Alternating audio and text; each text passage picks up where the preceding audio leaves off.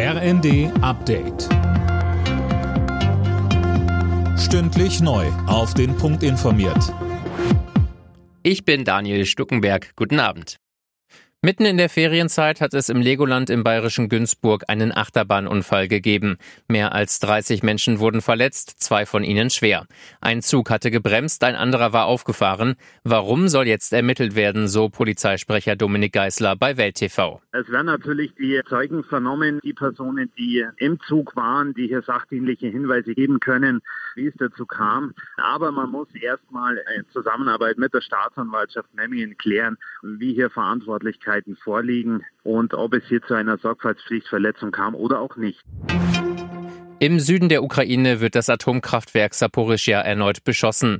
Kiew und Moskau machen sich gegenseitig dafür verantwortlich. UN-Generalsekretär Guterres warnte vor einer Atomkatastrophe. Er fordert eine entmilitarisierte Zone um das AKW.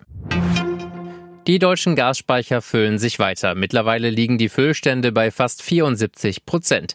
Tom Husse, damit ist ein Ziel der Bundesregierung fast erreicht. Genau, bis September sollen die Gasspeicher nämlich zu drei Viertel voll sein. Bis November sind 95 Prozent angesetzt.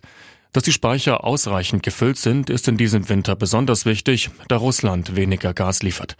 Laut Bundesnetzagentur müssen sich die Verbraucherinnen und Verbraucher aber keine Sorgen machen, dass das Gas ausgeht. Allerdings werden die Preise deutlich steigen.